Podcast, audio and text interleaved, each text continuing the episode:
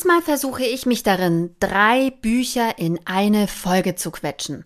Wladimir von Julia May Jonas, Das Licht ist hier viel heller von Mareike Fallwickel und Liebes Arschloch von Virginie Despont.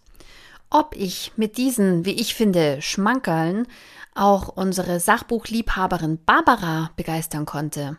Hm, hör am besten selbst rein.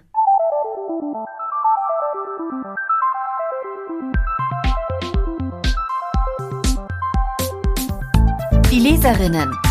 Der Podcast über feministische Bücher mit Barbara Christina und Christina Barbara.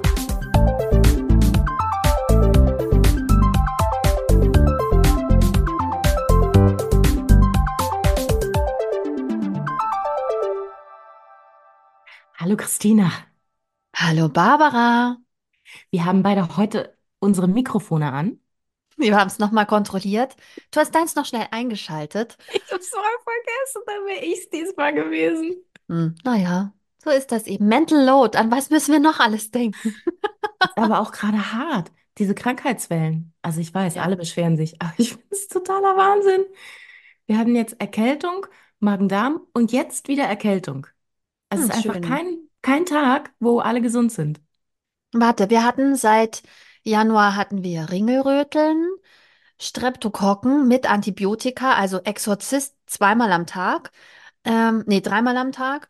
Mm, Dann hatten wir die echte Grippe, äh, Magen-Darm mit Magenkrämpfen, starke Erkältung. Ich denke, das reicht erstmal. Also mir, mir persönlich. Und das Magen-Darm, das war so schlimm, dass wir nicht mitbekommen haben, dass das arme Kleinkind einen Paukenerguss auf dem Ohr hatte. Das haben wir dann erst bei der Kinderärztin, die so, oh ja, das Ohr sieht aber schlimm aus. Also, hä? Oh Gott, oh Gott. Aber das ist jetzt schon wieder, ist auf dem Weg der Besserung. Da haben sie ja Glück gehabt. Naja, man muss dazu sagen, ihr habt euch schon um ihn gekümmert, weil er hatte ja auch Ja, Magen-Darm. er hatte Es ist Magen-Darm jetzt nicht so, dachten, dass das ihr liegt- da niederlagt und er. Nein, wir dachten, das liegt daran, dass er so schlimm Magen-Darm hat. Und wir immer, oh Gott, das arme Kind, das hat so Bauchweh. Nein, Das auch hatte aber auch Ohrweh. Oh Gott, wie schrecklich. Das ist schlimm, das ist schlimm. Mhm. Ich wollte übrigens noch mal ganz kurz was sagen, Barbara. Und zwar Ja. habe ich mit einem Hörer gesprochen diese Woche und er Mhm. meinte, warum hasst ihr Männer so sehr? Und ich so, irgendwie geil. Die Menschen denken, wir hassen Männer. Aber wir hassen nicht Männer, Leute. Wir hassen das System. Das ist auch Ja. schlecht zu Männern. Wir lieben auch Männer. Aber es ist ein böses, böses, böses System. Das ist nicht ein Männersystem. Es bevorzugt nur Männer. Männer profitieren davon, weshalb es für Männer schwerer ist, sich dagegen zu wehren, als für Frauen. Naja, also die sch- schwimmen halt in all diesen Privilegien. Und wenn sie das nicht reflektieren und wenn sie weiter diese Privilegien nutzen, dann finden wir sie scheiße. So, Apropos es Privilegien. Apropos Privilegien, Barbara, was für eine fantastische Überleitung zu den Büchern, Gerne. die ich dir heute mitgebracht habe. Mhm. Obacht. Mhm. Ich hab mich jetzt auch mal. So, Sitz im, im Sitz angeschnallt. Los geht's. Sehr gut. Ich habe diesmal drei Bücher mitgebracht, weil ich ähm, so viel gelesen habe, dass ich nicht mehr hinterherkomme. Mhm. Beschlossen habe, ich mache jetzt mal euch so ein kleines Paketchen von drei Romanen. Ja, Barbara, Romane. Mhm. Drei Romane und die, die Klammer, die thematische ist MeToo und Machtmissbrauch. Mhm. Geil. Freust dich schon, Barbara, Romane? Riesig, riesig. Das äh, hilft bestimmt dem Hörer, weiteres Gefühl dafür zu bekommen, dass wir keine Männer hassen. Nein, wir hassen keine Männer. Halt nur Verhalten. Scheiß Verhalten Ja. finden wir scheiße. Ja, und vielleicht wären diese Bücher auch ähm, eine ganz gute Brücke, also davon ab, dass sie wahrscheinlich kein Mann lesen wird, weil sie sind von Frauen geschrieben worden. Das Ähm, können wir jetzt aber nicht so verallgemeinern. Mm, Ja, und ähm, die Bücher wären eine schöne Hilfestellung, vielleicht ein bisschen mehr zu verstehen, denn das ist nämlich das Schöne an Romanen, Barbara, weil du Mhm. liest ja nur Sachbücher, ich lese ja auch gern Romane. Das Schöne an Romanen ist ja, dass man mit den Protagonistinnen und den Progan Pro Pro Pro also mit den Hauptfiguren mitgehen kann in ihrer Entwicklung und diese Entwicklung mitspürt und erlebt. Und das fand ich bei allen drei Büchern hochspannend, weshalb ich alle drei vorstellen möchte. Also ich fange mal an. Drei Romane, krass. Also ich, Mhm. ich, ich lese ja immer äh, Sachbücher, weil ähm, die Romane kommen mir nicht so schnell auf den Punkt. Also ich weiß schon, die kommen auf den Punkt, aber dann ist erstmal ist erstmal so ein Aufbau, bis sie dann auf den Mhm. Punkt kommen. So, und dann Genau. natürlich ist man dann emotional involviert und so und versteht es dann auch, aber ich will hier gleich die Fakten um die Ohren geknallt kriegen. Gut, und ich finde es halt geil, wenn die mich so ein bisschen mitnehmen. Du Also brauchst ein diese bisschen Bücher, Vorspiel. du bist sehr süß, Barbara. Apropos Vorspiel. Das erste Buch, da geht es also wirklich im Zentrum um, um, romantische Beziehungen. Das Buch heißt Wladimir von Julia May Jones, ist 2022 bei Heine erschienen und aus dem Amerikanischen übersetzt worden von Eva Bonet. Die hat einen wunderbaren Akzent auf dem E. Ähm, äh, Julia Jones ist eine Autorin, Regisseurin und die Gründerin einer Theaterkompanie namens Nelly Tinder. Verlinke ich alles in den Show Notes. Sie unterrichtet auch oder hat unterrichtet und lebt in Brooklyn mit ihrer Familie und Wladimir ist ihr erster Roman. Nelly Tinder? Nelly Tinder. Tinder wie Tinder. Tinder wie Tinder. ja witzig. Aber ich mal. Tinder ist ja nicht nur Tinder, also, ne, heißt ja auch Zün Zün Zünder, Zunder, oder? Tinder. Ja, ja, aber also egal.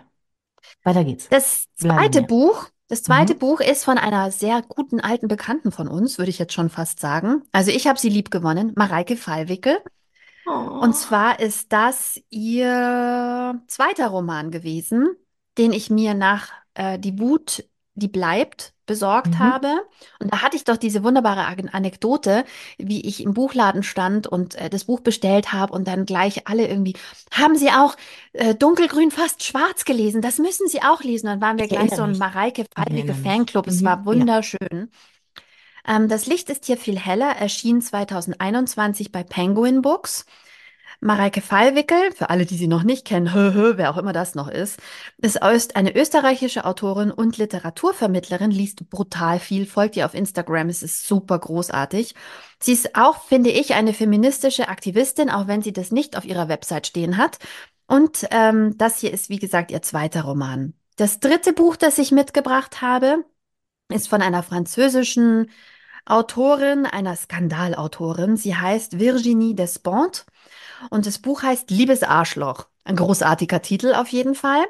Erschien 2022 bei Kiepenheuer und Witsch und wurde aus dem Französischen übersetzt von Ina Kronenberger und Tatjana Michaelis. Virginie Despentes ist ähm, die von den Autorinnen hier die älteste. Die ist Jahrgang 69, wie gesagt, Skandalautorin. Sie hat unter anderem Baise-moi geschrieben, was ja das habe die, F ja, oh, ja, die mich, Verfilmung ja, gesehen. Genau. Und ähm, unter anderem auch King Kong-Theorie, was ich Entschuldigung, ich wiederum bin so. Ich habe die Verfilmung gesehen. ist völlig in. Ordnung, Barbara, ist völlig in Ordnung. Wir haben ja alle nicht endlos Zeit. Und ähm, Liebes Arschloch ist ihr aktuellster Roman. Wie habe ich die Bücher für mich entdeckt, fragst du dich wohl? Also Wladimir lag ewig auf dem Empfehlungsstapel in besagter Buchhandlung, wo ich gerne meine Bücher bestelle. Auf dem Empfehlungsstapel von unserer lieben Silja, die mir wirklich auch sehr gute Bücher immer empfiehlt. Grüße!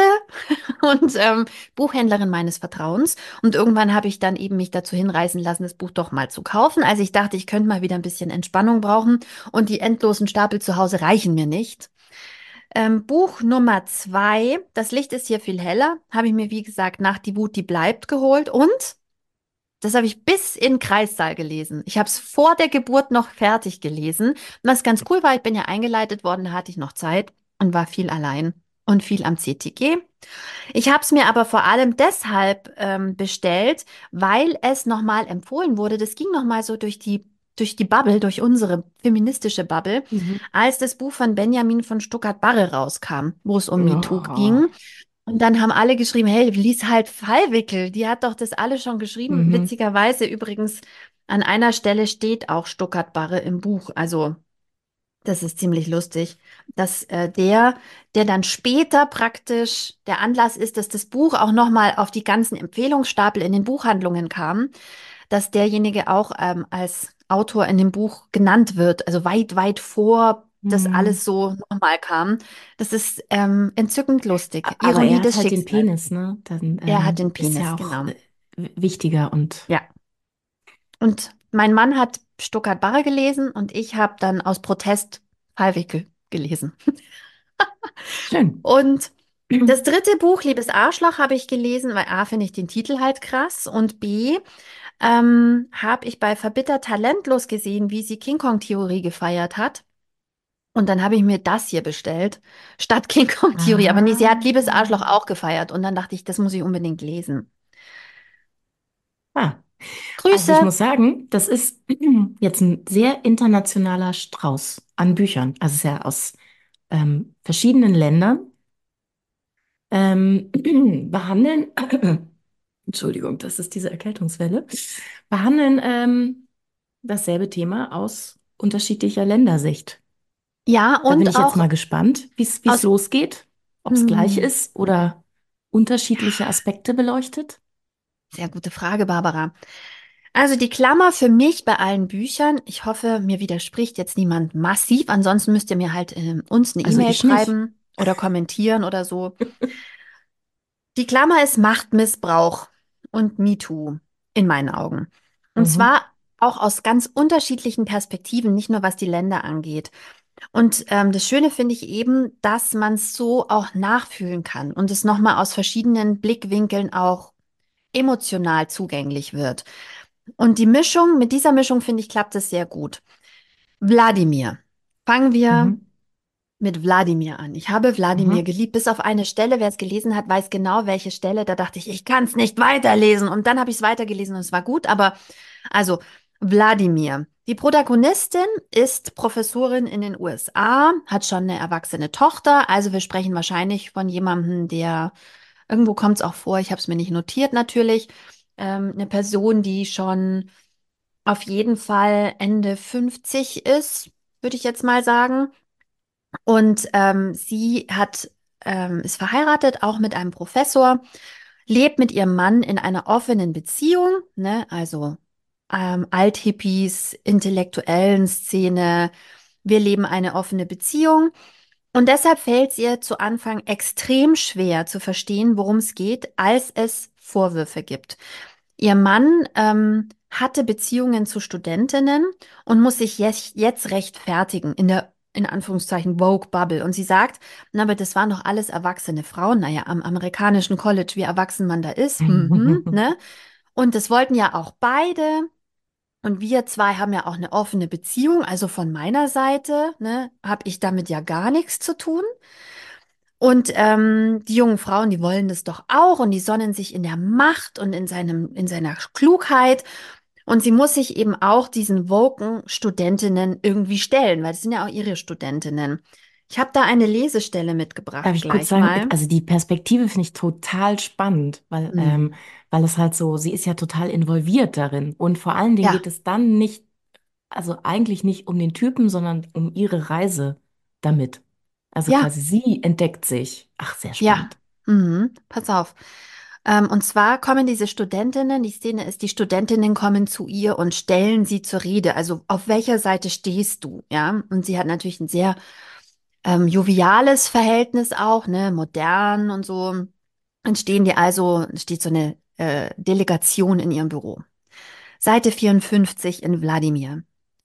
Nervös standen die Mädchen vor mir, warteten auf eine Antwort.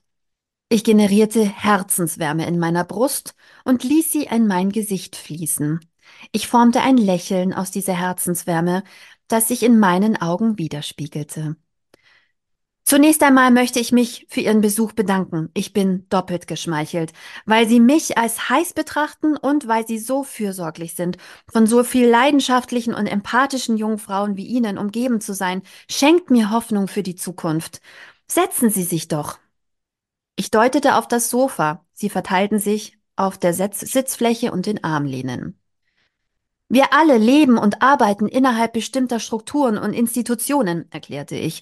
Das ist nun mal, nun einmal so. Ich lebe und arbeite in sexistischen, rassistischen, homophoben und transphoben Strukturen. Um die Institutionen zu verstehen, müssen wir uns klar machen, dass wir alle, ob wir uns dessen bewusst sind oder nicht, Sexismus, Rassismus, Homophobie und Transphobie praktizieren. Selbst als Frau, selbst als Person of Color, als homo- oder transsexuelle Person. Ich gebe also zu, dass meine Bereitschaft, bei meinem Mann zu bleiben, nicht unbedingt seine Taten gutheißen, sondern einfach nur unsere Beziehung aufrechtzuerhalten, möglicherweise das Resultat meines, internali meines internalisierten Sexismus ist. Wie könnte es auch anders sein? Okay, sagte Casey, zwischen deren geöffneten Lippen sich eine Spu ein Spuckefaden zeigte. Nichtsdestoweniger und, ich kann nur wiederholen, in tiefer Dankbarkeit für die Fürsorge, die Sie mir zukommen lassen, leben mein Mann und ich schon länger zusammen, als Sie auf der Welt sind. Und im Laufe dieser langen Zeit sind wir zu Übereinkünften, Arrangements und Kompromissen gelangt.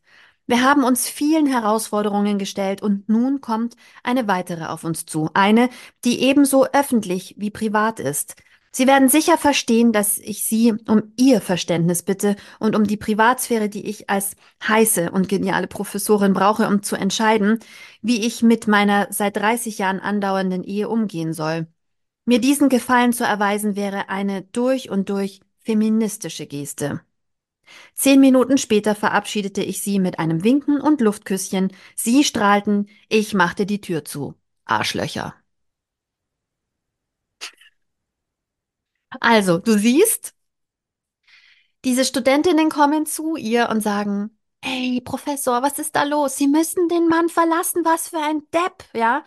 Und ähm, sie Sie schaut denken, da von gibt es, die, oben die, herab. genau, die Studentinnen denken, da gibt es ein Informationsdefizit. Ja, genau, genau. Und die gibt's wollen nicht. wissen, sie wollen wissen, hey, ähm, äh, sie wollen eigentlich, dass die, ihre Professorin jetzt weint und sagt, ich, ich habe schon meine Koffer gepackt, was für ein Arschloch, ja, sondern ähm, und ähm, und dann passiert eben was ganz anderes und eigentlich ist die Professorin halt sowas von gar nicht auf ihrer Seite. Und auch hier sieht man so stark dieses Machtgefälle, Mhm, Adultismus, mhm, Elitarismus, wenn du mich fragst mhm. Dass sie von oben herab auf diese Mädchen schaut, die sie ja offensichtlich als Mädchen sieht und ähm, eben überhaupt nicht einsieht aus ihrer Warte heraus, warum sie jetzt da irgendwie sich auf deren Seite stellen sollte und warum sie ihn verlassen sollte. Aber es ist ganz lustig, dass sie, dass sie denkt, also, dass sie sie als hier die Mädchen und die, die kann ich gar nicht ernst nehmen und was erzählen die mir denn jetzt und so und, äh, aber andererseits ist es okay, dass ihr Mann mit ihnen schläft. Hello? hm, ja, ja, ja, ja, ja, ja. Barbara, du hast es schon verstanden, großartig. Ja, und jetzt kommt der Clou und das ist der Twist und das hilft dir wiederum, mit dieser Professorin auf diese Reise zu gehen. Denn sie Hm. begegnet Wladimir und sie verknallt sich. Und Wladimir ist deutlich jünger. Wir sprechen hier jetzt aber nicht von, der ist 30, sondern ich glaube, Wladimir ist so 40, Anfang Mhm. 40, aber deutlich jünger als sie. Und er ist super schlau, er ist super interessant. Wobei das Optische, also das Buch ergeht sich jetzt nicht so in, seine Muskeln spannen sich unter seinem T-Shirt. Also ich finde, als Leserin wird einem relativ klar, dass es egal ist, dass sie ihn auch Mhm. vor allem vom Kopf her interessant findet und scharf findet. Ähm, der hat eine junge, sehr schlaue, coole Frau. Ähm, der hat ein Kind. Und das ganze, ja, äh, das ganze Buch über grübelt sie also. Ähm, wie sie irgendwie vielleicht wieder was draus werden könnte. Es kommt auch raus, dass sie mal eine Affäre hatte, eine Liebesbeziehung zu einem Kollegen und da wollte sie eigentlich ihren Mann verlassen. Das ist aber dann nichts geworden. Naja, und auf jeden Fall durch dieses Begehren des anderen Mannes fällt bei ihr irgendwann im Buch sowas von der Groschen. Bam! Denn es entsteht tatsächlich eine Situation zwischen ihr und Wladimir, also die Chance auf ein Tête-à-Tête, ähm, und es widert sie total an. Es widert sie total Ah, an, weil sie sieht ihn auf Augenhöhe als attraktiven, schlauen Mann, so wie sie sich auch als okay, also man hat das Gefühl, sie ist so mit sich im Reinen und sie ist auch blitzgescheit. Und dann, dann sind die also praktisch in the heat of the moment und er fängt an mit so einem, ich bin der Student und du bist die Professorin. Mm. Und sie so, oh, ich glaube, ich muss kotzen. Also im übertragenen Sinne, das kommt so nicht vor, aber im Buch ist klar, okay, what the fuck? Was ist denn ihr, das? Darf ich da Was mal ist ganz kurz, darf ich denn? da mal ganz kurz rein, sonst verliere ich all diese Fäden, die sich jetzt hier in meinem Kopf gesponnen haben. Und zwar, also, äh, ist es ja immer, dass sie sich, dass sie sich in Beziehung zu einem Mann hat. Also sie hat ihren Mann und dann kann sie diesen Mann aber nicht verlassen. Also anscheinend hat sie ja diesen Impuls gehabt. Wenn du sagst, dass äh, es gab da mal irgendwie so eine andere Affäre und da hat sie schon überlegt. Aber ich meine, sie könnte ja auch einfach den Typen verlassen und gut ist, aber da braucht es anscheinend einen anderen Mann äh, dazu, dass sie dann wirklich diese Gedanken für sich zulassen kann, dass es vielleicht eine gute Entscheidung wäre. Das ist ja schon mal schräg. Und ähm, aber hey, bekannt. No judgment hier, aber ist auch ein bisschen traurig. Äh, und dann äh, quasi äh, als Katharsis muss jetzt schon wieder da so ein Mann auftauchen. Warum immer diese Männer? Ich glaube aber, weil die Autorin da den Vergleich ziehen will. Sie will zeigen, ihr Mann, der Professor, dem ist es scheißegal, dass die Mädchen gerade 20, Anfang 20 sind. Ähm, und ihm ist das Machtgefälle egal. Er findet geil, dass er sie, dass sie ihn anhimmeln, dass er der Coole ist und dass er sich jünger fühlt und dass er so viel draus ziehen kann und diese Bewunderung. Und in dem Moment, wo es bei ihr eine ähnliche Situation und ja schon schon verschoben, also ich meine, der ist wirklich erwachsen, ja, Hm. ähm, und er ist ein Kollege. Mhm. Ähm, und in dem Moment, wo sich bei ihr die Situation so ergibt, merkt sie, wie unattraktiv das ist, weil sie dieses Machtgefälle spürt, weil sie eben, sie will Liebe auf Augenhöhe und er will sie anhimmeln und er sieht keine Augenhöhe mit ihr. Und es ist extrem schmerzhaft auch als alternde Frau, dass, ähm, dass sie in diese Situation kommt und für sie ist es auch schmerzhaft, dass eben dieser Jungbrunnen, den Männer sich da einfach erschließen, Also ich bin 50 und meine Freundin ist 20, dann kann sich halt auch wie 30 fühlen, ja. Ähm, das gibt's für uns nicht. Das gibt es Aber für uns nicht, weil wir, sorry, wir sind zu schlau. Emotional zu schlau auch. Und ganz ehrlich, ich hatte auch schon Dates, da war ich hm, Mitte 20 mit Männern in meinem Alter, wo ich das Gefühl hatte, oh, ich möchte ihm jetzt irgendwie was Warmes zu essen kochen, der Arme. Da hatte ich eher mütterliche Gefühle.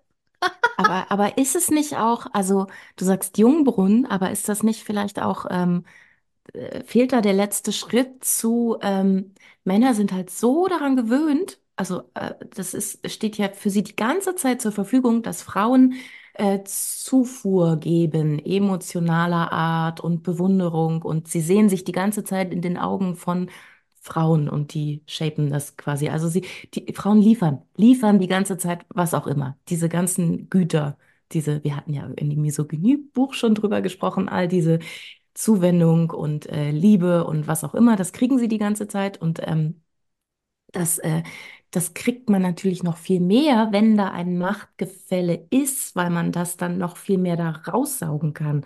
Also es ist quasi so eine frische Quelle, die man anzapft an, an Zufuhr. Und, ähm, äh, und äh, wir Frauen sind das ja gar nicht gewöhnt, weil wir geben ja meistens. Also ich rede jetzt nicht von allen Frauen, ich rede vom System. Das System hat das so installiert, Frauen geben, Männer nehmen. Und ähm, deswegen ist das fühlt sich das schräg an, weil das, weil das so gegen dieses gelernte System geht. Und das ist interessant, Barbara, dass du das sagst, weil genau das ist auch etwas, was der Protagonistin im Laufe des Buches dämmert. Dass auch in ihrer Ehe, die eine sehr nüchterne inzwischen ist, so eine in die Jahre gekommene, wo man aber zumindest sich auf eine große Loyalität eigentlich verlässt, ähm, dass, dass sie merkt, dass eigentlich auch diese Ehe nicht auf Augenhöhe begonnen hat und auch nie auf Augenhöhe lief. Und das kommt ihr so langsam im Laufe des Buchs. Also von dieser überheblichen, nenne ich es jetzt mal, obwohl sie es vielleicht gar nicht so meint, von dieser, sie verteidigt ja im Prinzip ihre Position da. Ähm, das ist ja ihr Recht in dieser Lesestelle. Von dieser Position kommt sie irgendwann radikal weg ähm, und stellt auch wirklich nochmal ihr Leben und ihre Beziehung komplett in Frage. Und das ist doch sehr interessant. Aber ob sie am Ende den Mann tatsächlich verlässt, das müsst ihr leider selber nachlesen. Sehr schön. Also ich habe mitgenommen, es ist, äh, ähm, ist spannend aufgebaut, eine Reise, eine Reise zur, zur eigenen Misogynie, die man in sich trägt und zum Aufdecken der Machtstrukturen, in denen man sich so befindet, ohne dass man es Mhm. weiß. Und das ist ja auch, wie du ja ähm, hier dieses MeToo-Movement war ja auch das große Erweckungserlebnis für uns Frauen, dass da wie so ein, wie so ein Schleier von uns genommen wurde, dass, dass diese Machtstrukturen, in denen befinden wir uns die ganze Zeit. Und auch wenn wir dachten, wir sind da, wir haben da gar nichts mit zu tun, haben wir damit zu tun. Jeden Tag unseres Lebens. So. Also es, ja, genau, dieses Erweckungserlebnis, dieses, oh Gott, wo sitze ich denn hier drin? Ach, das ist ja scheiße. Ich dachte, Genau. alles ist irgendwie okay und ich habe Kontrolle, aber ich habe ja in gewissen Bereichen gar keine Kontrolle. Oh Gott. Ähm, okay, und das alles anhand dieser, dieser Frau. Das finde ich spannend. Ähm, jetzt habe ich schon wieder das Bauchgefühl, na geil, jetzt ähm, hier wieder eine To-Do-Liste für, für die Frau. Mit dem Arsch. Aber egal, ist mein persönliches Ding. Ja, aber am Ende ist es, ist es eine intellektuelle Reise für sie und, ähm, und sie reift dadurch enorm. Und gerade in dem Alter, in dem sie ist, reift Ja. sie dadurch. Man kann ihr dabei zuschauen. Übrigens fand ich auch extrem schön, einen Roman zu lesen über eine Frau, die nicht 20 ist. Das Mhm. fand ich sehr angenehm. Es gibt nicht viele Romane, die ich bis jetzt gefunden habe, wo ich so drüber gestolpert bin, wo eine Protagonistin älter ist als ich. Ähm, und ich das aber als, ähm, als interessante Geschichte wahrnehme im Sinne von, ähm, wie ist das, wenn, wenn man noch mal zehn Jahre älter oder 15, 20 Jahre älter ist. Das fand ich sehr interessant, weil die Autorin auch wirklich versucht, einen so in dieses, in dieses Leben mitzunehmen. Das fand ich sehr, sehr schön. Also ich kann das Buch nur empfehlen Und ich finde es auch viel gravierender bei älteren Frauen, weil da ist ja. viel mehr Leben und viel mehr verfestigte Struktur und viel mehr weggepackte Erfahrung, so die dann ausgepackt wird. Du denkst ja, du bist schon da. Also du denkst ja schon, ja, du bist mitten im Leben und am Ende stellst du fest, dass du, dass du auch eine Enablerin bist des mhm. Missbrauchs deines Mannes. Also das ist am Ende für mich die Essenz, dass sie ja eben nicht unschuldig ist im Sinne von, egal was er macht, wir haben das ja so besprochen, sondern dass sie irgendwann feststellt, er missbraucht ja eigentlich seine Macht und auch mir Mhm. gegenüber. Mhm. Kommen wir zum zweiten Buch, Barbara. Okay, Me Too Part 1 abgeschlossen. Hm, warte mal, jetzt muss ich mal überlegen, welches Buch ich als nächstes nehme. Ich nehme mal dieses hier. Ich nehme lieber dieses hier. Und zwar ähm, Liebes Arschloch von Virginie Despentes, französische Autorin, wie gesagt. Wir gehen nach Es ist, Frankreich. äh, wir gehen nach Fra Frankreich. Ähm, von mir aus hier unten im Süden ist das gar nicht so weit. Das sind nur drei Stunden mit dem TGV. Es ist ein Briefroman und es ist ein Spiegel-Bestseller übrigens. Es geht um Oscar und Rebecca hauptsächlich. Oscar ist Ende 40 und in einen MeToo-Skandal verwickelt. Er ist ein Autor, jetzt nicht der Schönste unter der Sonne, das kommt irgendwie Weiß man, schon so welches Jahr das raus. ist? Ja, das spielt auch unter anderem im Lockdown. Ah, also 2020 ungefähr. Mhm, ja, also Okay, also 2020, Vielleicht mittendrin im jetzt noch mal kurz Sturm. nachschieben. MeToo war ja 2017 für Ja, die geneigte Hörerin, der, den geneigten Hörer. genau, also aber es ist praktisch noch im Auge des Orkans vor Mhm. Corona. Mhm. Und ähm, er ist jetzt nicht so super attraktiv, würde ich jetzt mal sagen. Man lernt viel über seine Struggles mit sich selbst auch und seinem Aussehen. Er hat massive Drogenprobleme und er hat eine Verlagsmitarbeiterin in der Pressearbeit bedrängt, massiv bedrängt. Also wirklich so angerufen, aufgelauert. Und die, das Machtverhältnis, also da kannst du dich sofort identifizieren. Medienbranche, der Typ drückt dir auf die Pelle und es ist egal, was du sagst, keiner kann was tun, weil alle wollen ja mit diesem goldenen Kalb Geld verdienen, ja? Mhm. Ähm, mit dem Erf- Erfolgsautor. Und über eine Insta-Nachricht ähm, gerät er in Austausch mit ähm, Rebecca, einer etwas älteren bekannten Schauspielerin. Mm, Die ist wahrscheinlich schon so 60 plus oder um die 60. Das ist interessant, weil es gibt tatsächlich zig Querverbindungen zwischen den beiden. Also am Anfang denkt man so random, er findet sie halt toll. So, ich habe immer Iris Berben im Kopf gehabt, obwohl die ja deutlich älter ist, aber so so eine so eine, die früher einfach als wahnsinnig schön gesehen wurde und jetzt schon ein bisschen älter ist, aber immer noch wahnsinnig schön und ein älterer Mann, also in unserem Alter, aber ja älter, ähm, im mittleren Alter, der dann eben die noch anschmachtet leicht und so äh, hofiert und mit ihr in Austausch, also der es irgendwie geil findet, dass sie, dass er Aufmerksamkeit von ihr bekommt. Aber es stellt sich raus, dass seine ältere Schwester in der Jugend tatsächlich mit ihr befreundet war, weshalb er vielleicht auch denkt, er hätte ein Anrecht darauf, dass sie sich mit ihm austauscht.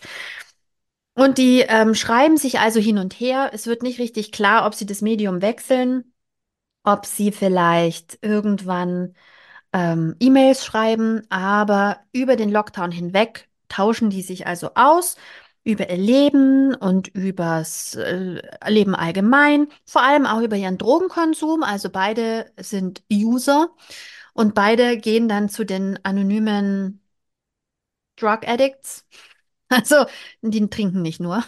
Und ähm, es dauert also wirklich ewig, bis er an den Punkt kommt, dass er versteht, was da eigentlich schiefgegangen ist.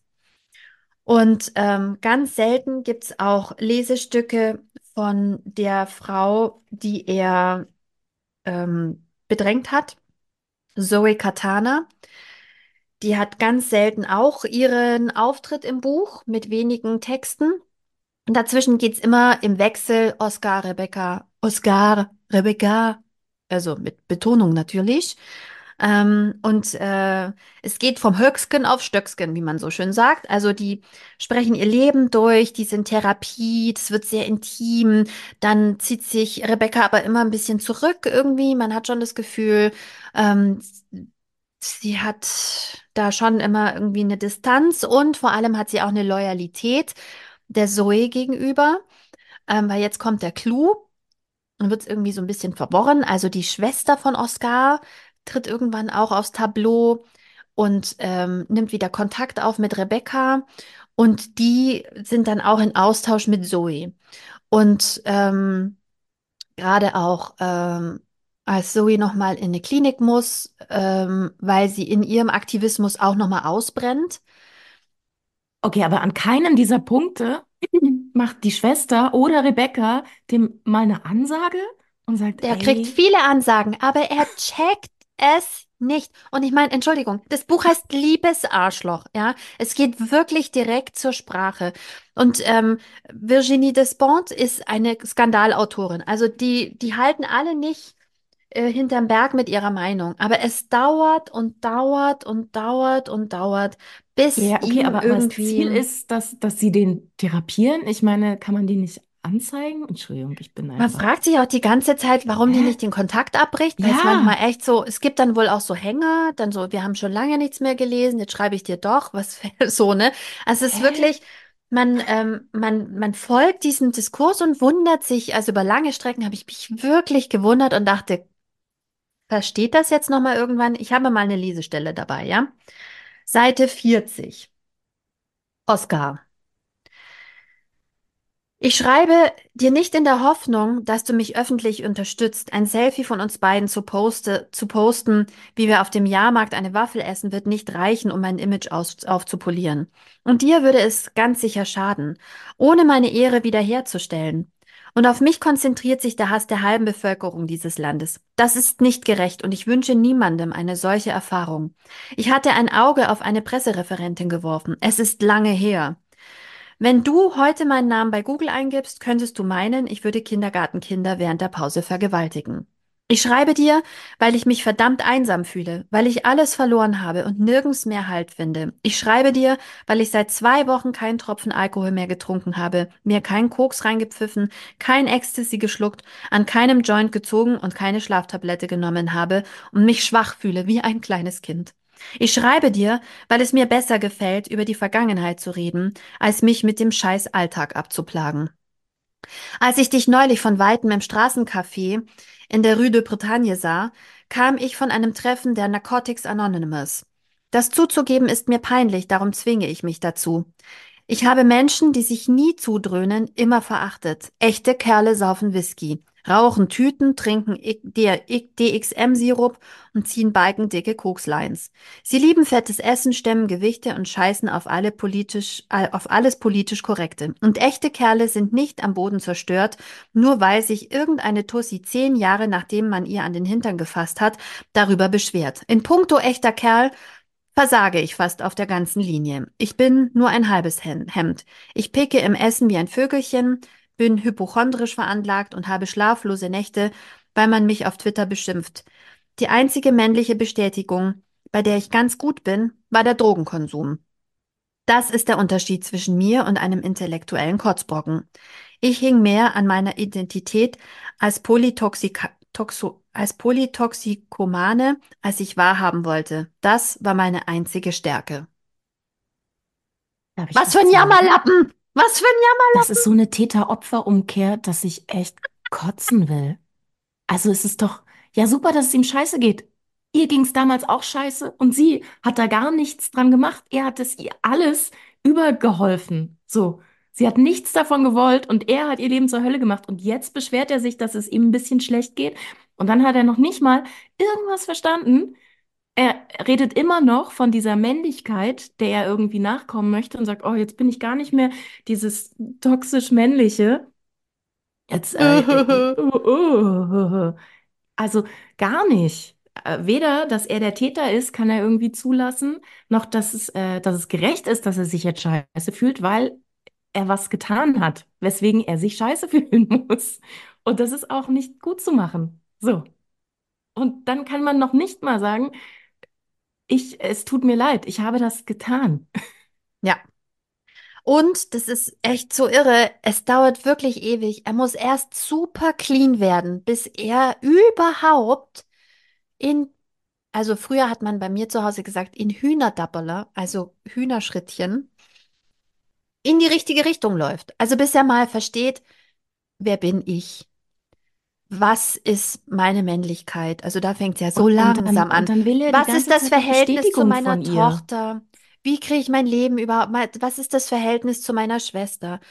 Was hat mich in der Jugend geprägt? Wie ist das Verhältnis zu meiner Tochter? Wie gehe ich eigentlich mit meinem Girlfriend um? Also das es, es ist interessant. Ich fand es auch echt anstrengend. Und lass mich raten, da müssen ihn auch die ganze Zeit die Frauen in seinem Leben durchbegleiten. Weil sonst Natürlich. checkt das nicht. Ey, ich Ja, will nicht mehr. Ich will nicht mehr. Ich will einfach nicht mehr. Und das ist auch, es ist sehr schön, dass du das am Anfang gesagt hattest, dass, äh, dass das Gefühl aufkam, wir würden Männer hassen. Nein, wir hassen nur Männer. Nee, wir hassen nicht Männer. Wir finden sie scheiße, die ihre Privilegien nicht reflektieren und sich scheiße verhalten. Und genau das ist der Punkt in diesem Fall. Du wählst dich scheiße. Und um das zu erkennen, brauchst du auch noch Hilfe? Ey, ja, wirklich. Such dir eine Thera ne- einen Therapeuten oder eine Therapeutin, die wird dann wenigstens dafür bezahlt, weil der Witz ist ja, seine Schwester und diese andere Frau, die werden dafür ja gar nicht bezahlt. Again, äh, unbezahlte Care-Arbeit. Nochmal einen weiteren Packen drauf. Geh zu ja. jemandem, der dafür bezahlt wird. Es ist wirklich tragisch, aber es ist auch interessant. Also man muss es sagen, es ist interessant, sich durchzulesen, wie diese arme Rebecca sich abarbeitet. Wobei die Schreibt die ihm am Ende eine natürlich, Rechnung? Hier, Köllmann, ich habe 3400 Stunden jetzt verbracht mit Briefe schreiben. Ist teuer. ja. Gut, ich meine, das Gute ist, es ist ja im Lockdown. Sie sind beide sehr einsam und beide auf unterschiedliche Arten und Ja, Weisen. geil, aber ich meine, würde die nicht vielleicht lieber töpfern oder Mandalas malen, als so einem Arsch Briefe zu schreiben? Vielleicht, Oder ich meine, vielleicht auch ein neues Buch schreiben, anstatt ihre ganze Energie in so einen Typen zu investieren. naja, sie macht ja Filme, aber ähm, es ist auch interessant, was sie eben so schreibt. Ich lese dir mal von ihr auch was vor, ja? Also Oh. sie, hier, Äh, Achtung, wir Und das ist steigen der Grund, ein. warum ich vielleicht besser in Sachbüchern bin. Es ist so, oh, komm auf den Punkt. Okay, Seite 71 in Liebes Arschloch. Rebecca schreibt. Stell dir mal vor, statt um Frauen, die von Männern getötet werden, ging es um Angestellte, die von ihren Chefs getötet werden. Die öffentliche Meinung würde viel heftiger reagieren.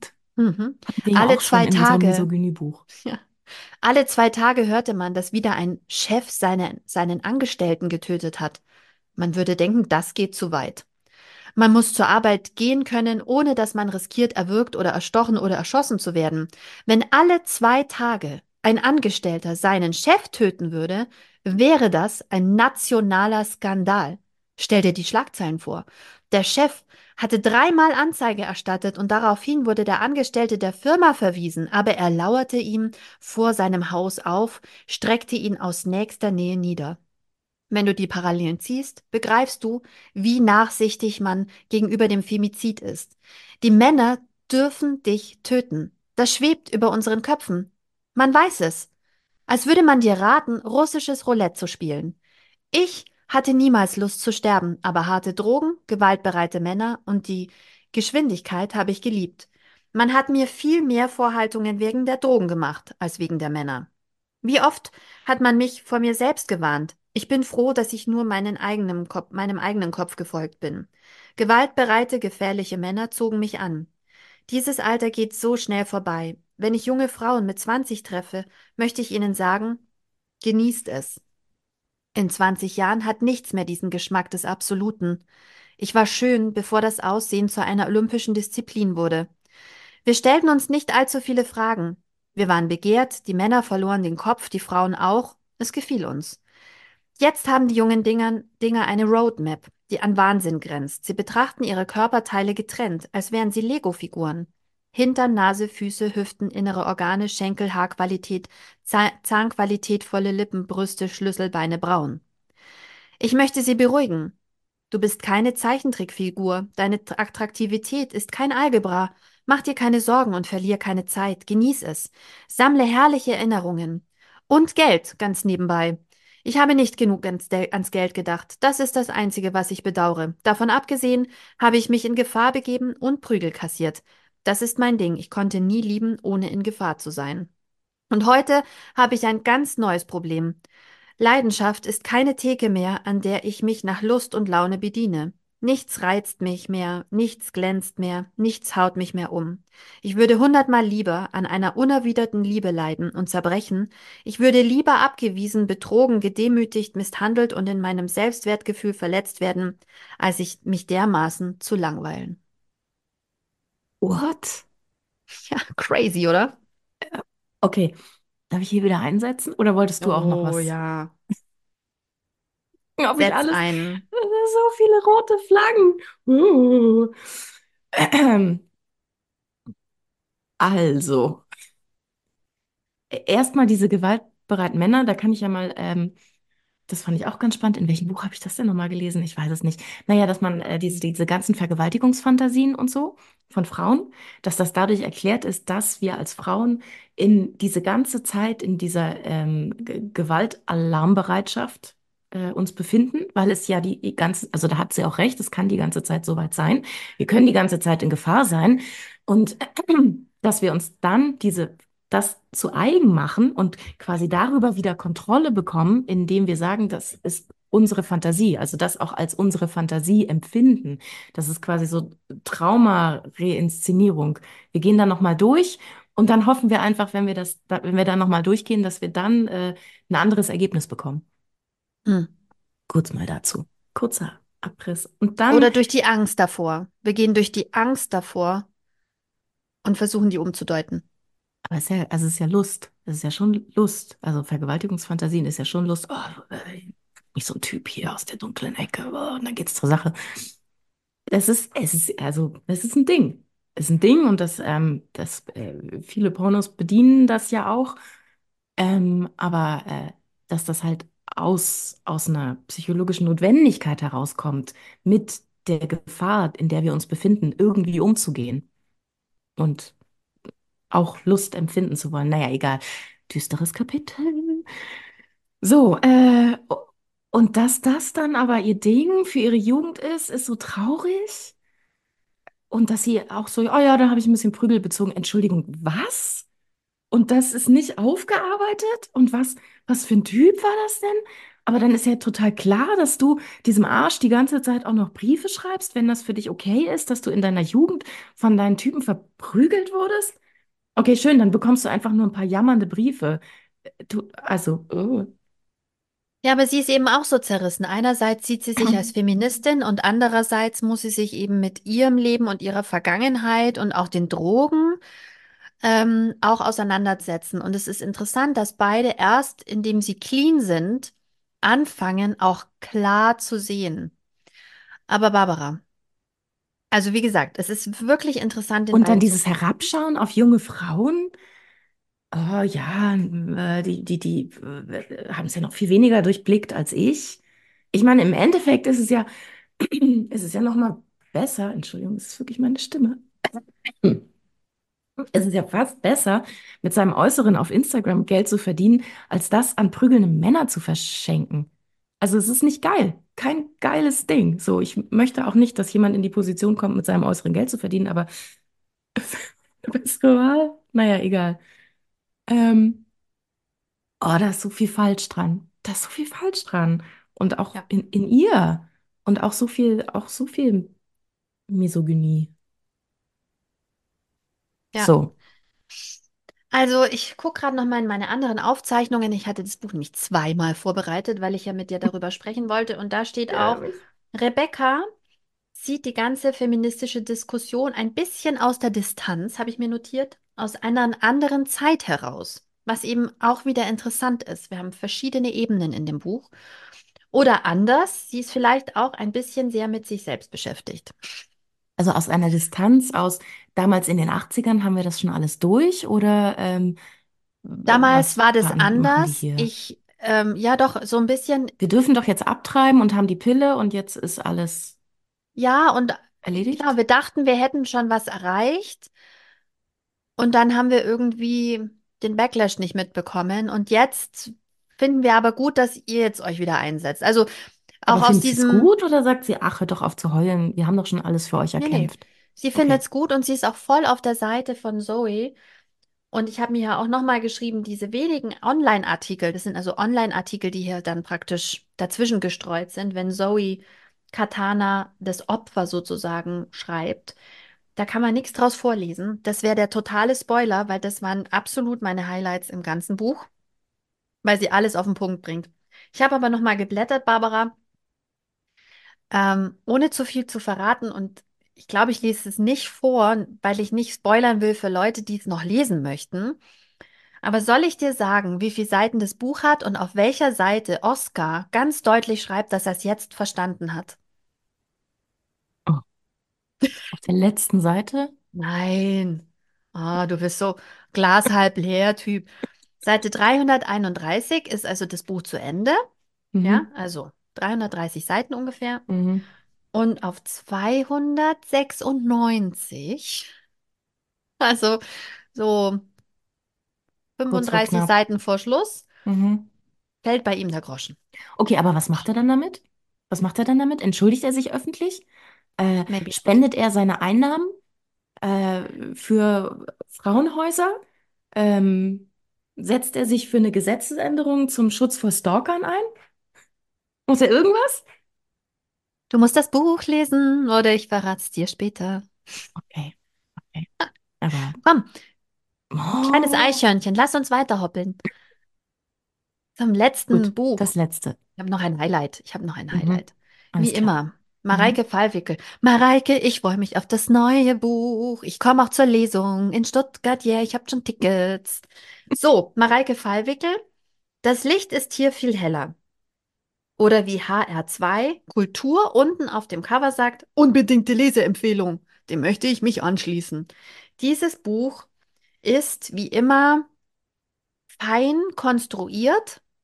Also sie Mareike Fallwickel orchestriert ihre Handlungsstränge und überlegt sich genau, mit welcher Person sie was klarstellen will und was erzählen will und was nachzufühlen darstellen will. Also sie konstruiert Charaktere, anhand derer du die Dinge verstehst. Und es ist Mhm. großartig in ihren Büchern. Also, es sind hier zwei Hauptcharaktere. Er, Autor, hat die besten Jahre auch schon Again. hinter sich. Again, ja. mm. Ähm, er, Autor, geschieden, war mit einer deutlich jüngeren verheiratet. Surprise. Aktuell entgleitet ihm das Leben so ein bisschen am Anfang des Buchs. Ähm, er hat große Erfolge gefeiert. Er hatte diese tolle junge Frau, die hat ihn aber sitzen lassen. Er Oh, bemitleidet sich selbst. Er verwahrlost ein Oh. bisschen. Er wohnt jetzt in Mhm. einer kleinen Wohnung. Er findet Keiner, alles der für ihn ungerecht. und kocht und ihm sagt, wie toll er ist. Wie Zum Glück hat er eine Schwester. Zum Glück hat er eine Schwester. Oh nein, wie macht das dann? Oh. Natürlich. Und er dankt ihr mit keinem Wort. Und ähm, dann schaut er in den Briefkasten und findet Briefe, die an seinen Vormieter geschickt worden sind von einer Frau. Mysteriös, mysteriös. Und er öffnet die Briefe, weil, hey, er kann's ja. Ja, er ist ja ein, der wohnt ja jetzt da. Es sind jetzt meine Briefe. Und ähm, aus diesen Briefen entwickelt er den Plot für ein neues Buch. What? Ja. Ja, geil. Okay, also die Frauen liefern ihm alles zu. Freihaus. Das ist die Parallele auch eindeutig zu Benjamin von Stuckrad-Barre, dem ja auch die Springer-MitarbeiterInnen ihr Herz geöffnet haben. Und er hat dann ein Buch draus gemacht und er hat dann damit Geld verdient. Hm. Hat es, Ähm, äh, hat er es gespendet? Hat er es gespendet ah, für probably not. Probably Initiativen, not. die. Frauen schützen? Hat er sich eingesetzt für Gesetzesänderungen? Unter uns, ich wünsche Benjamin von Stuckrad-Barre, dass er dafür Therapie macht, aber das ist ein anderes Thema. Hat er sich laut gemacht, jetzt bei der Frauenrechtskonvention? Nee, vielleicht war er, vielleicht war er Writer in Residency in Heiligendamm und hatte leider keine Zeit. Hm, steht er vom Ähm, Justizministerium mit so einem Schild? mm, nein. Hm. Also dieser Hauptcharakter in Das Licht ist Herr für Heller missbraucht also die Geschichte einer anderen Mhm. Und das Machtmissbrauch und Machtgefälle seinen Weg pflastern, das liest du das ganze Buch hindurch. Ich habe eine Lesestelle mitgebracht, liebe Barbara. Oh, ich glaube, ich muss nach der Folge duschen gehen. Ich fühle mich so schmutzig. Das bist nicht du, Barbara, das ist das System. So, pass auf.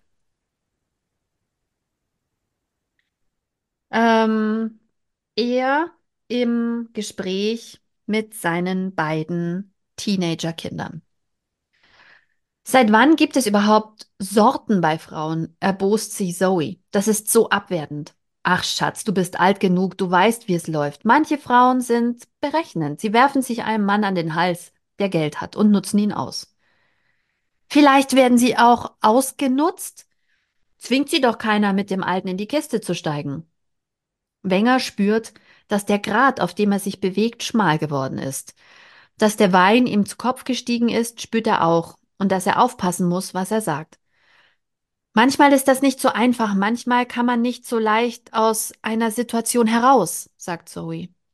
Ach, so ein Schmarrn. Die haben doch das doch selbst in der Hand. Zuerst malen sich die Lippen an und flirten und dann schreien sie rum, weil ein Kerl ihnen an den Arsch gegriffen hat. Jetzt reißt auch Spin die Augen auf.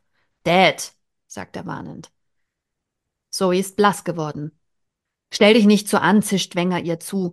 Du bist jetzt 18. Ich kann nicht für immer auf dich aufpassen. Sie greift nach ihrem Wasserglas und Wenger sieht, dass ihre Hand zittert. Ich beschäftige mich gerade mit dem Thema, rudert er mit neutraler Stimme zurück, weil ich darüber schreibe. In meinem neuen Roman geht es um, also um Sex und um Missverständnisse zwischen Männern, mit zwischen Mann und Frau, dass eine Situation fehlinterpretiert wird, dass etwas außer Kontrolle gerät. Missverständnisse, wiederholt Zoe und sieht aus, als käme ihr das Dessert gleich wieder hoch. Ja, das passiert doch ständig. Er denkt, sie will, sie ziert sich, er nimmt. Zoes Blick schneidet ihm das Herz auf. Wengert fängt an zu stammeln, verliert den Faden. Warum schaut sie denn so? Jedenfalls bin ich auf die Idee zu dem neuen Buch gekommen, weil ich letztens ein Date hatte mit ein Date? fährt Spin erstaunt dazwischen. Jetzt wird es interessant. Einer, die ein bisschen jünger war als ich, von Tinder. Du bist auf Tinder? Spin lacht herzhaft und laut. Zoe rührt sich nicht, sieht Wenger immer noch an mit diesem Aufspießblick, der ihm den Mund trocken macht und die Seele. Er redet schneller.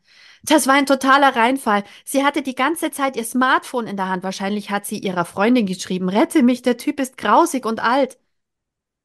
Zoe lächelt nicht, wie er gehofft hat. Oder vielleicht hatte sie auch eine Wette verloren und ich war der Einsatz. Eine halbe Stunde später ist sie schon wieder abgeholt worden. Das war das kürzeste Date meines Lebens. Unter seinem Hemd sammelt sich der Schweiß. Ihr Blick ist vorwurfsvoll, das hat sie von ihrer Mutter. Und traurig. Unfassbar traurig. Er will sie vergraben in einer Umarmung, die nie mehr aufhört.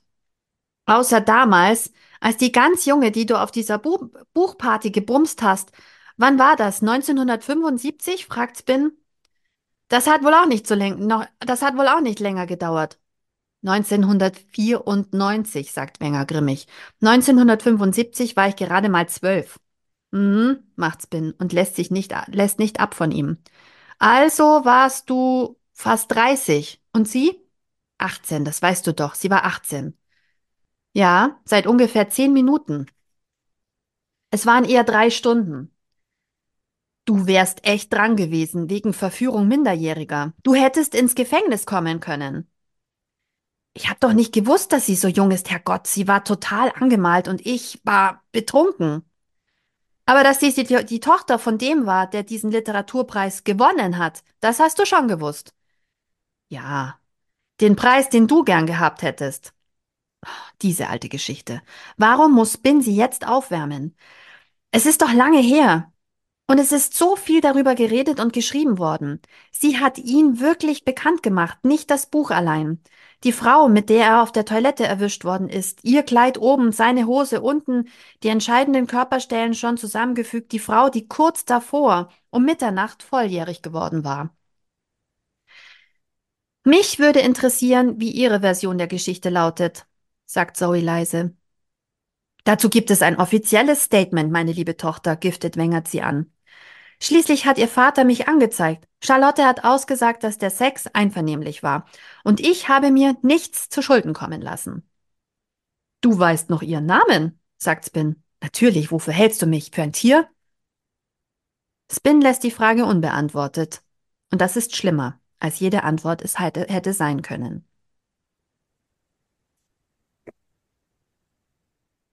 Also, Überlässt hier es ist jetzt wieder mir oder möchtest du? Hier ist ein Mann, der auch einfach sehr wenig kapiert, aber äh, Mareike Feilbeckel nimmt ihn praktisch als Exempel. Also in dem Moment, wo es bei ihm so sonnenklar ist, dass er nichts kapiert, ungefähr auch so wie bei Liebes Arschloch, es ist, weißt du, nicht alle lesen so viele Bücher wie wir. Und wenn du dann so einen Roman liest mit jemandem, und du versuchst ja immer irgendwie dich zu identifizieren, irgendwie reinzufühlen. Aber ey, der kapiert's einfach nicht. Und parallel lässt sie Handlungsstränge laufen, die es einfach noch mehr konterkarikieren, sagt man, ja. Also auf der einen Seite die so Tochter, und er versteht auch gar nicht, was mit ihr los ist. Also auch in der Lesestelle merkst du ja, er ahnt was, aber er hat überhaupt keinen Zugang dazu, zu sagen, hätte er sagen können, Zoe, was ist denn los? Ist alles in Ordnung? Wollen wir mal reden? Ist was. Also das ist mein mütterlicher Kümmerinstinkt. Verantwortung übernehmen. Und das ist ja das Grundproblem an dieser gesamten Diskussion. Es Ja, wird hier keine Verantwortung übernommen. Ja, Und emotional hat er offensichtlich auch nur so weit den Zugang, als dass er es gerade noch registriert, aber darüber hinaus ja keine Handlung ableiten kann. Also er, er sieht, uh, da ist aber irgendwas, oh, sag lieber nix, uh, ja. Ähm, also Zoe, gerade 18, Teenager, ein junges, junges Mädchen und die muss sich jetzt mit dieser Welt, die auch in genau dieser Stelle so klar wird, mit der muss sie sich auch ähm, auseinandersetzen. Im Prinzip ist ja sie genauso alt wie das Mädchen von dieser Preisverleihung. Aber er kann keine Parallele ziehen. Und er, er, Und sie also war in genau so einer ja, Situation. und er stellt es als äh, naturgegeben dar. So ist die Mhm. Welt. Aber ich bin noch da, um dich zu beschützen. Aber nicht mehr lange. Hello? Vielleicht änderst du dann einfach diese Welt. Also, wenn nicht mal, nicht mal der Fakt, dass du eine Tochter hast, dich dazu bringt, diese Welt ändern zu wollen. Was ist denn da los? Was ist denn da los? Und das frage ich mich auch immer. Was ist denn da los? Ich meine, diese Männer, diese Männer haben äh, Mütter, vielleicht auch Tanten, vielleicht auch Schwestern und vielleicht auch Töchter. Und all das bringt sie aber nicht dazu, diese Welt ändern zu wollen. Warum? Was ist, wa warum? Hm? Was ist da kaputt? Was ist da kaputt in diesen Köpfen? Ja. Das, also das kann man ja nur, wenn, das habe ich auch vielleicht schon oft genug gesagt, wenn das für dich vielleicht keine Menschen sind. Ich weiß es nicht. Ja, und da wären wir bei einem Post, den ich neulich gelesen habe. Es sind so eine Art kann mir Besitzgüter. So irgendjemand, ist meine Tochter, die gehört mir und äh, wenn, wenn da jemand anfasst oder wenn die jemanden vergewaltigt, dann ist es irgendwie kaputt. Ist also quasi wie wenn man mein Auto verbeult. Finde ich auch ja, und nicht die, gut, und die aber Frage so ist, ist wo halt fängt es an? Wo fängt es an? Das frage ich mich eben gerade in letzter Zeit, Barbara. Wo fangen die Grenzüberschreitungen an, wo man sagt, das ist in Ordnung? Ist es in der Schule, wenn Jungs fiese Sachen zu Mädchen sagen und die Lehrer sagen, Jungs sind eben so? Nee, Fängt es da an? das, nee, nee, das, also, also ich habe eine Theorie dazu. Es ist ganz fundamental, es ist ganz fundamental. Es fängt schon damit an, wie wir mit unseren Babys umgehen. Welche Grenzen werden gewahrt? So, also wie, wie wickel ich sie? Wie küsse ich sie? Wie knuddel ich sie? Mache ich das, indem ich, ähm, indem ich es mache, wie ich Bock drauf habe, oder indem ich auf die Signale achte, die mir entgegenkommen und dann respektvoll mit diesen Signalen umgehe? Das sind ja die ersten Grenzüberschreitungen, die stattfinden. Und da lernen die Kinder entweder, meine Grenzen sind wichtig, meine Grenzen werden respektiert, oder ähm, damit sich auch weiter jemand um mich kümmert, muss ich es zulassen, dass meine Grenzen nicht wichtig sind. Das ist ganz fundamental. Und auch, also das ist ja auch ähm, bei Mädchen und Jungen gleich. Auch wenn Jungs in dem Alter lernen, meine Grenzen sind nicht wichtig, ah, dann sind vielleicht die von anderen auch nicht wichtig. Dann sind Grenzen vielleicht einfach nicht wichtig. Und dann werden sie größer. Und dann lernen sie, ah, ich habe ja hier eine ganz schön coole Stellung. Ich kann ja hier so mir so Sachen rausnehmen. Ah ja, das mit diesen Grenzen war ja nicht so ein Ding. Ist meine Theorie dazu.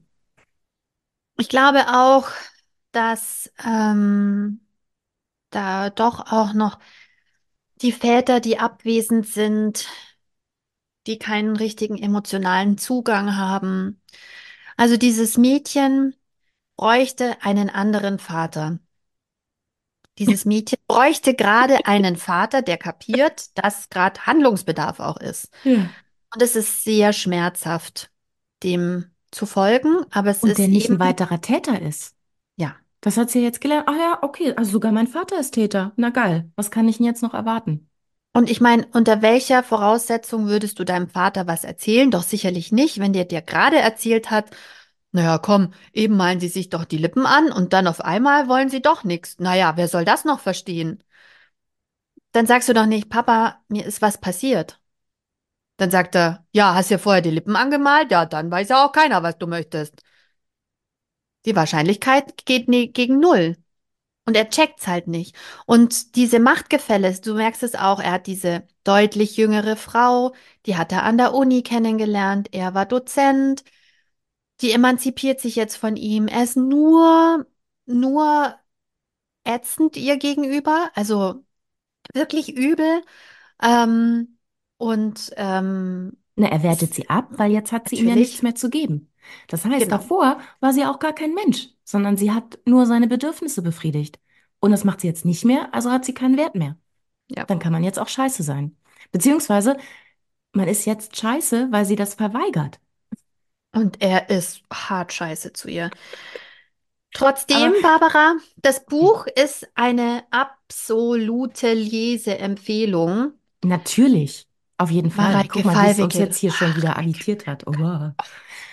Aber Und es ähm, ist, ähm, es ist wirklich, ähm, ich finde, sie hat ein Talent, dass man, dass sie mhm, Geschichten schreibt, denen man gerne folgt und dabei die Sachen aber deutlich reinschreibt.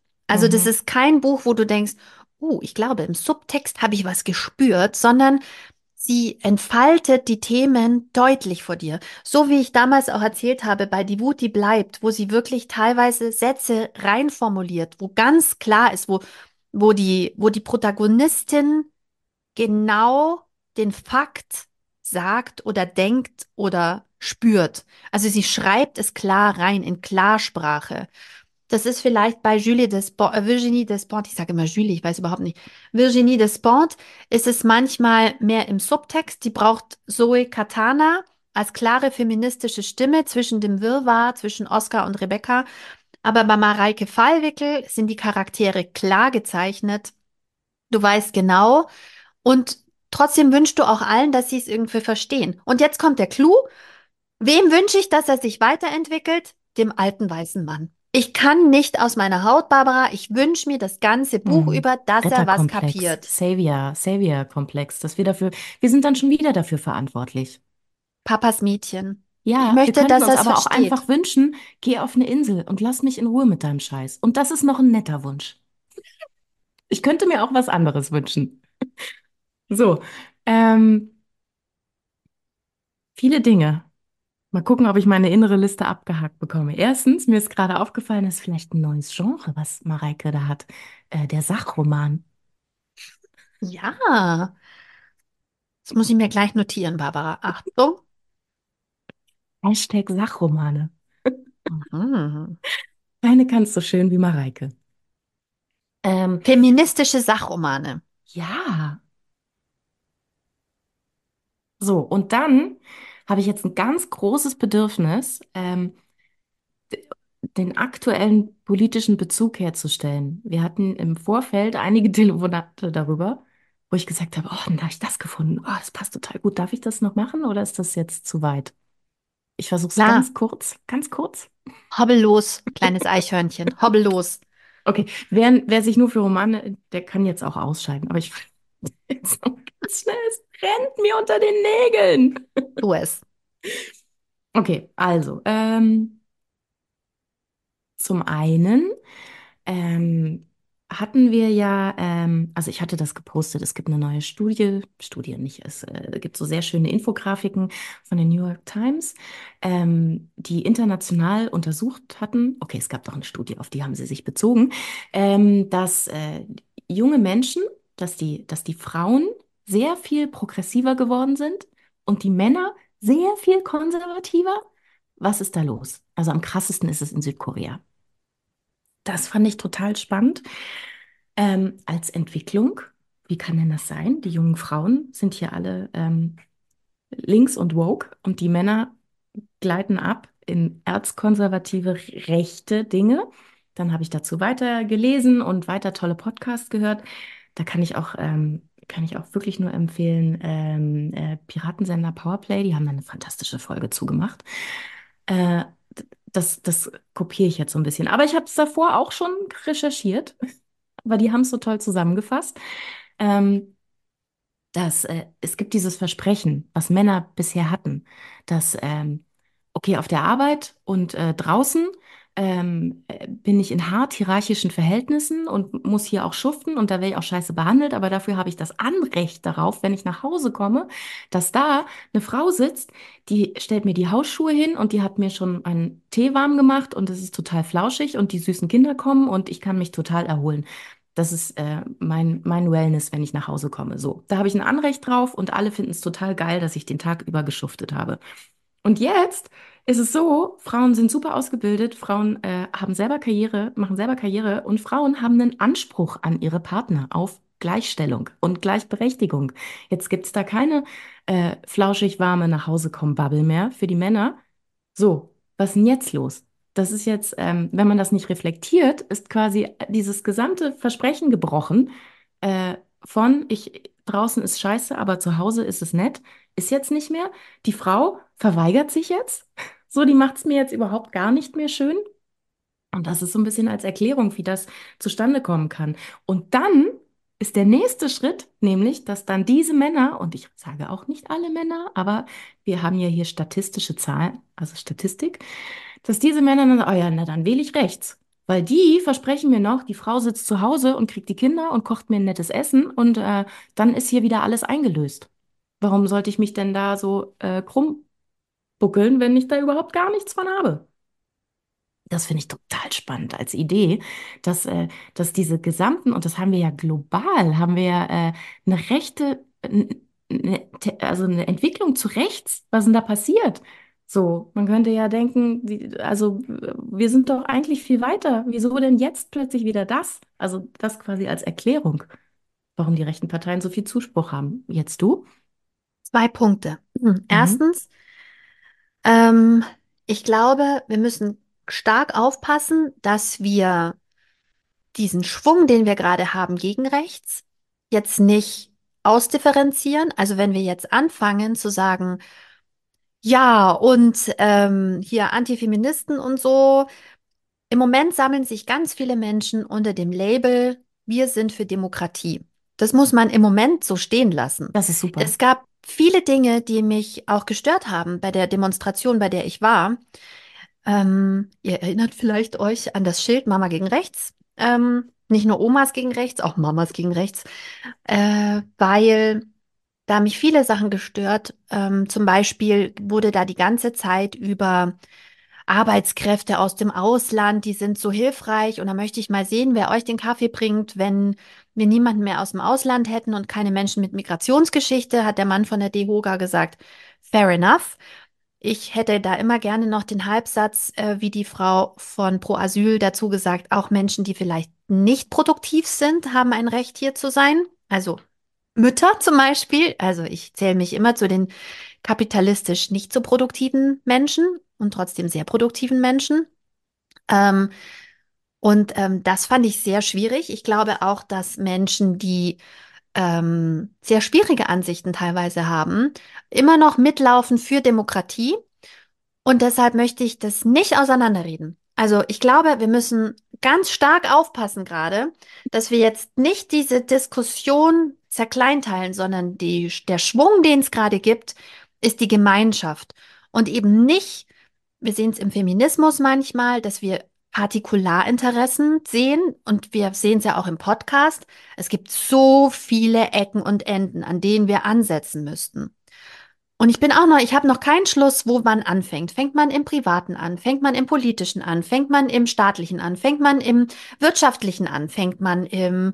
Ja, es gibt tausend Möglichkeiten. Nimmt man Transfrauen mit? Wo fängt's an? Darf ich noch Mutter sagen? Soll ich gebärende Frau sagen? Also tausend Themen. Person, gebärende Person. So, genau. Also, und intersektional. Es gibt so viele Ansatzpunkte. Wir müssen schauen, dass wir immer einen Punkt haben. Sei ein Mensch gilt in Demokratiebewegung und es gilt in Feminismus. Wenn wir anfangen, zu viele kleine Krittel-Nittel-Sachen zu machen, dann wird es schwierig. Insofern ist nie wieder ist jetzt der Satz und sei ein Mensch das Motto, Leute. Ähm, und trotzdem hast du recht, aber natürlich ist es der Bruch des Versprechens, dass du besser bist Genau, also als darauf wollte Mann. ich auch hinaus. Ich wollte jetzt auch, ich wollte jetzt auch nicht hier so rumbashen. Ich, ähm, Nein, für mich nein. war es wichtig, dass ich das, dass ich das verstehe und dass auch irgendwie Dinge, wo man denkt, dass die gar nicht zusammengehören, irgendwie dann doch zusammengehören. Und ähm, genau, das Versprechen, du bist, du bist besser, crazy. Ähm, aber es wäre ja schön, wenn wir insgesamt anfangen, darüber nachzudenken, was für Privilegien wir besitzen. Und dass, ähm, genau, dass man nicht das Anrecht darauf hat, wenn ich hier arbeiten gehe, dann so, das wäre ja ein schöner Und Ansatz. Und dass man, dass man, ähm, und dann habe ich eine ganz tolle Studie gefunden, die gesagt hat, dass wenn man zum Beispiel auf der Arbeit die Kultur ändert, die Hierarchien hier weniger hart und äh, anerkennend, wertschätzend, selber bestimmen kann, wie ich mich organisiere, wie ich arbeite, dass dann die Tendenz nachlässt, ähm, mich rechten Positionen zuzuordnen. Das ist doch verrückt. Also, Ja, Menschen man, wollen ja selbstwirksam sein. ja, Also ja, Menschen und wollen das, Einfluss genau, haben. genau, und das meine ich, ähm, wenn wir alle liebevoller und wertschätzender miteinander umgehen, funktioniert es vielleicht auch. Ist jetzt ein bisschen einfach, ich weiß. Aber so für mich fühlt sich das total schön an. Der Gedanke, dass, dass äh, wenn man da, ja, liebevoll miteinander umgeht. Ich glaube auch, ich habe mir, ich habe einen langen Podcast gehört, den würde ich auch noch mal in die Shownotes machen. Ich mache mir hier mal eine Notiz. Ähm, und zwar aus unserer Weihnachtsrunde habe ich Tipps bekommen für alles gesagt. Da sind ein paar schöne feministische Podcast-Folgen drin. Ähm, unter anderem habe ich mir als allererstes den Fünf-Stunden-Podcast angehört mit Marina Weißband, von der man unglaublich viel lernen kann. Erstens ist sie bei den Grünen, yay. Zweitens ähm, ist sie chronisch krank und sie sagt sehr schlaue Sachen, weil sie sagt, wenn man weg, wenn man in einer wirtschaftlich disruptiven Zeit lebt, kann man sehr viel lernen von chronisch kranken Menschen, die nicht 100% produktiv sein können, aber ja trotzdem noch da sind. Ähm, super schlau. Und zweit, äh, drittens ähm, arbeitet sie für eine Organisation, die heißt Aula und die setzt sich ein für Demokratieprojekte in Schulen.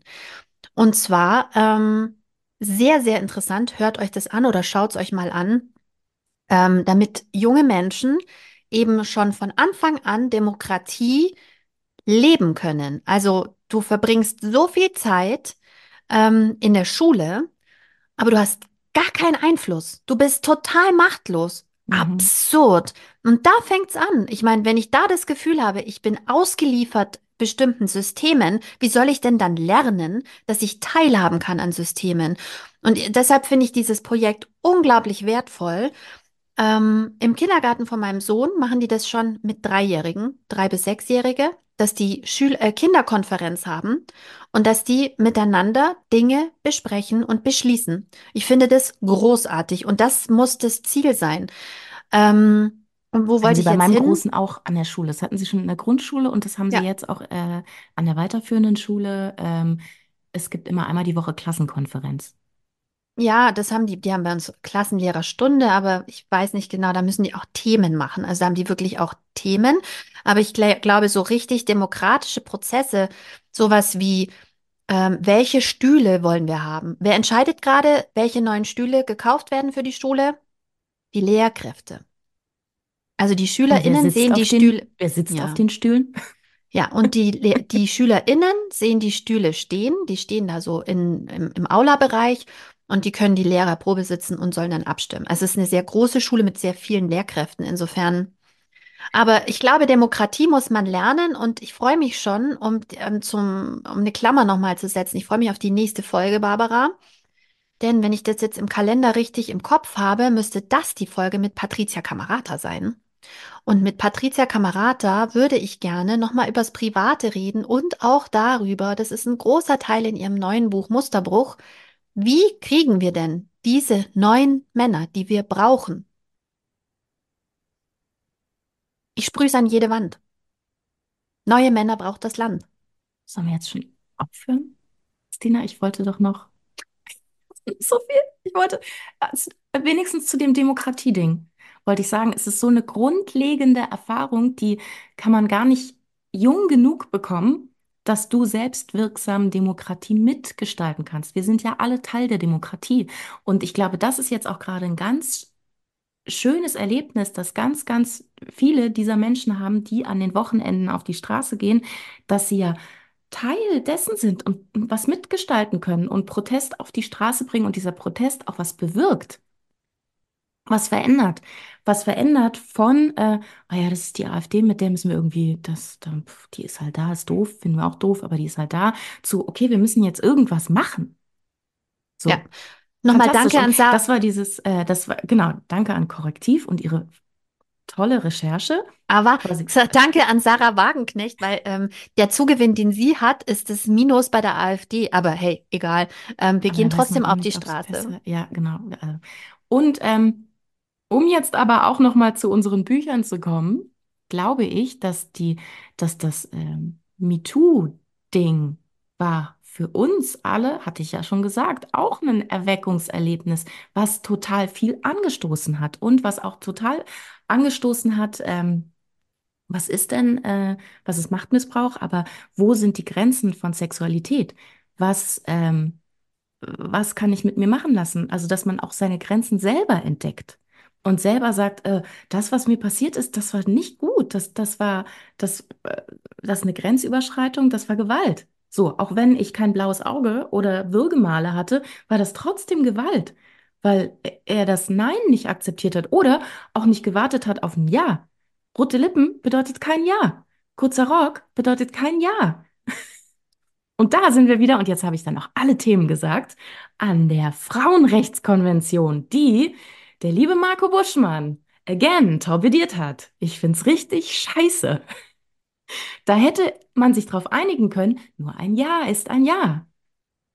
Wäre super gewesen. Aber nein, jetzt haben wir wieder einen Flickenteppich. Und ich meine, okay, hier in Deutschland, es gibt Regeln, die sind nicht super, aber in anderen Ländern gibt es noch viel weniger Regeln. Und wir hätten einfach allgemein Regeln gehabt dass man einen Umgang damit findet. Und ähm, da sind wir jetzt wieder bei den Büchern. Das müssen wir jetzt wieder, das muss jetzt wieder neu verhandelt werden. So, Ja. es ist ein Machtgefälle. Und dann, wenn in diesem Machtgefälle Sexualität stattfindet, dann ist das kein Einverständnis.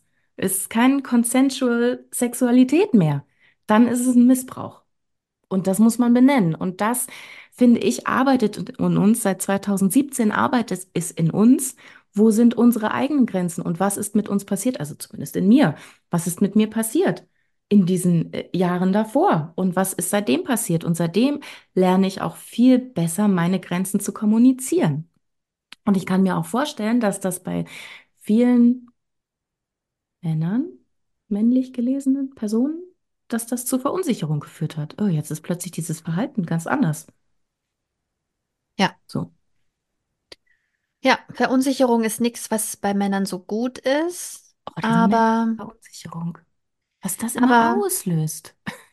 nochmal also die Klammer, um, zu, um die Folge jetzt aber wirklich Jetzt, abzuschließen, jetzt habe ich Leute. alles gesagt und jetzt höre ich auch auf. Dankeschön. Fühlt, Danke, wenn ihr danke. das nochmal nachfühlen wollt, wenn ihr coolen, spannenden ProtagonistInnen in ihrem, in ihrem Gedankengang folgen wollt, dann habe ich hier noch einmal die drei Empfehlungen.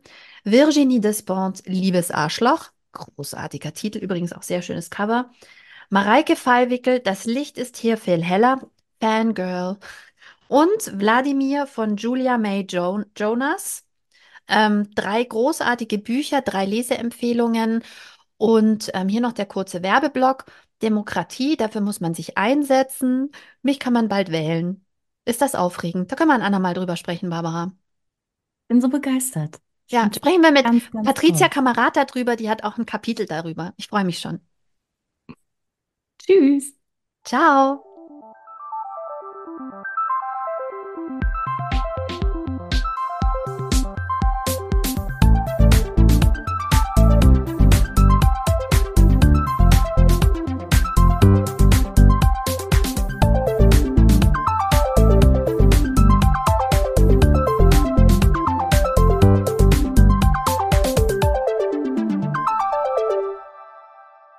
Das war der Podcast Die Leserinnen.